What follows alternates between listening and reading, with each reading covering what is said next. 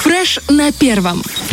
И вновь мы возвращаемся к теме дня. Это, естественно, газовый кризис. Э, у нас на связи главный представитель работодателей и налогоплательщиков республики. Это президент Союза промышленников, аграриев и предпринимателей Приднестровья Юрий Михайлович Чебан. Доброе утро. Алло, алло, алло, есть ли у нас связь? Говорите, слушаю. Да, Юрий Добрый Михайлович, день. здравствуйте.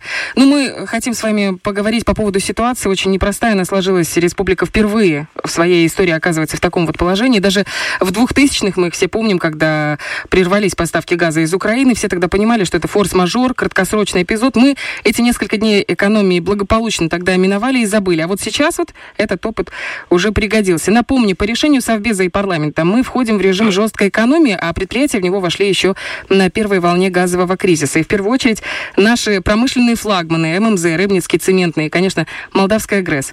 Как себя сегодня чувствует ММЗ и РЦК? Мы знаем, что на Молдавском металлургическом погасла печь, ну и, в принципе, на РЦК практически стоит производство, мы тоже с ними разговаривали. Как у них обстановка на данный момент? Ну, так вы только что определили эту обстановку. Действительно, предприятие пока находится в режиме простое. Мы, по сути дела, приступили к режиму экономии не только по газу электроэнергии еще до начала вопросов, связанных с введением чрезвычайного экономического положения. Кстати, впервые на территории республики введено чрезвычайное экономическое положение за период существования нашей республики. И не по объективным форс-мажорным обстоятельствам, как вы совершенно правильно изволили заметить, а по совершенно неспортивному и вызывающему поведению молдавской стороны – которая не хочет договариваться с российской стороной, а мы оказываемся вот такими заложниками неспортивного поведения руководства Республики Молдова. Что касается предприятий, да, действительно, два флагмана промышленности нашей республики пока что находятся в простой, занимаются профилактическими мероприятиями в отношении оборудования по отношению к печам э, сталеплавильным на ММЗ, и также по отношению к оборудованию на РЦК Рыбинском цементном комбинате люди не Э, находятся в простое, люди занимаются профилактикой, имеется в виду работники этих предприятий. Что касается других предприятий, да, вы знаете, что Молдавская ПЕС приостановила выработку электроэнергии для ее экспорта в Республику Молдова, поскольку нет для этого соответствующих нормативных uh-huh. объемов газа, пока нет. И не заключен контракт по электроэнергии с энергокомом Республики Молдова на ноябрь месяц текущего года. Но сейчас идут переговоры? Переговоры никогда не заканчивались. Они идут в режиме нон-стоп. И вот вчера я тоже поинтересовался на комитете Верховного Совета по экономике. Они нам действительно выделили, довели информацию о том, что 69 миллионов по газу на всю Приднестровскую Молдавскую Республику, якобы включая Молдавскую ГРЭС. Но это смехотворный объем, поскольку на минимум нужно 118 миллионов кубических метров газа по ноябрю месяцу хотя бы на элементарную, скажем так, генерацию электроэнергии до 23-27% на Республику Молдову. Но и этого выделено тоже нет.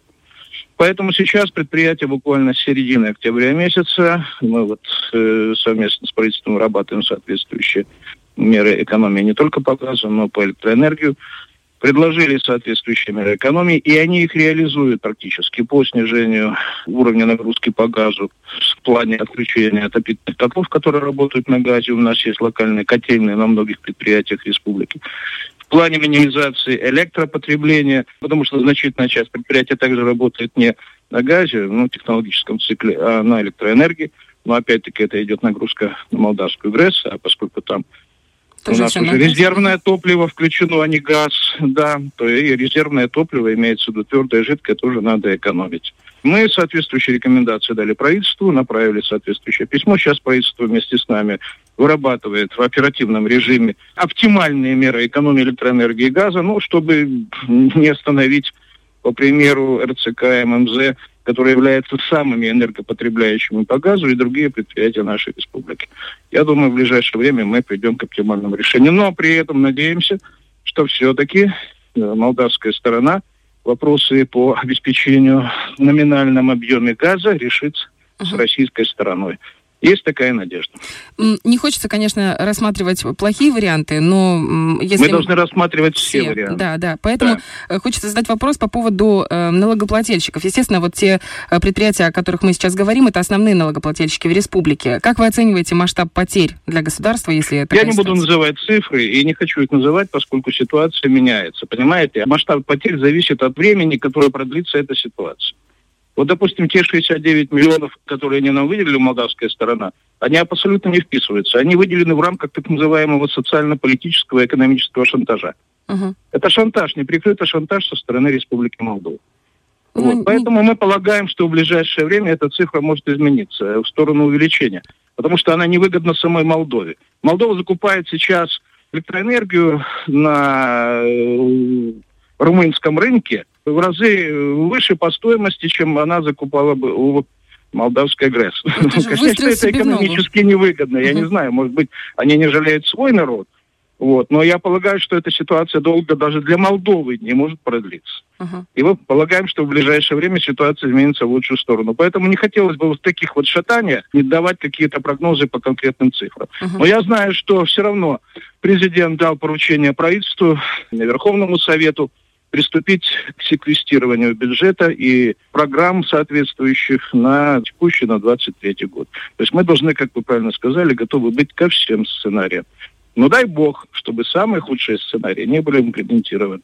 Еще момент такой. Президент э, вчера говорил, был озвучен, и, в принципе, вице-премьер тоже, что этот режим жесткой экономии, э, который приходится вводить в государстве, в первую очередь коснется предприятий и хозяйствующих субъектов. Уже есть какое-то, может быть, понимание, что это будут за субъекты, или вообще это всех коснется? Речь э, в первую очередь идет о крупном бизнесе же, правильно? Да, речь идет о крупном бизнесе. Кстати, мы вот на прошлой неделе в пятницу собирались э, на рабочее совещание с руководителями предприятий крупного бизнеса Приднестровской Молдавской Республики, так называемая первая сотня основных потребителей газа Приднестровской Молдавской Республики с руководством Министерства экономического развития, и предварительно нарабатывали те меры, которые дополнительно могут быть реализованы в планах мер жесткой экономии.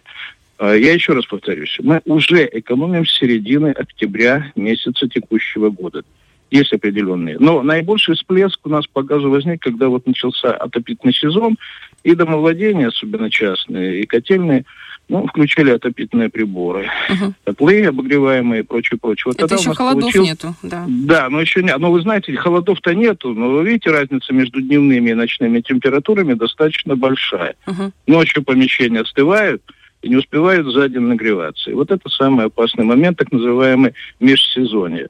И люди, конечно, включали отопительные котлы, и вот получился всплеск по расходу газа. Ну, он объективно определен. А что касается предприятий, они так не поступали. Они методично экономили электроэнергию и газ, начиная буквально с октября месяца текущего года. Какие дальше меры мы можем еще предпринять? Об этом мы и говорили с правительством. Это изменение режима работы, это работы в непиковые часы нагрузки по энерго потреблению, то есть и дальше, и дальше, и дальше. Вот и в ночной период времени. Но это требует совместной корректировки со стороны правительства. Угу. Вопрос и еще... поддержки ну, мы уверены, что э, будет и сознательность, и поддержка, и, в принципе, мы это ощущаем. И ну, продуманность. по дереву, дай бог. Конечно. Момент еще с аграриями. Очень хочется этот момент проговорить. На них в этой ситуации возлагалось очень много, и продовольственная безопасность э, в кризис крайне важна. Как наша ПК сможет обеспечить внутренние потребности Да, конечно, э, в обязательном порядке. Дело в том, что вот варианты, связанные с хлебопечением, с продовольственной безопасностью, с выработкой продукции первой необходимости для населения, они, конечно, будут обеспечиваться энергией, имеется в виду газом, электроэнергией в номинальных объемах для того, чтобы удовлетворить спрос и потребность населения нашей республики. Здесь без разговоров и без вариантов.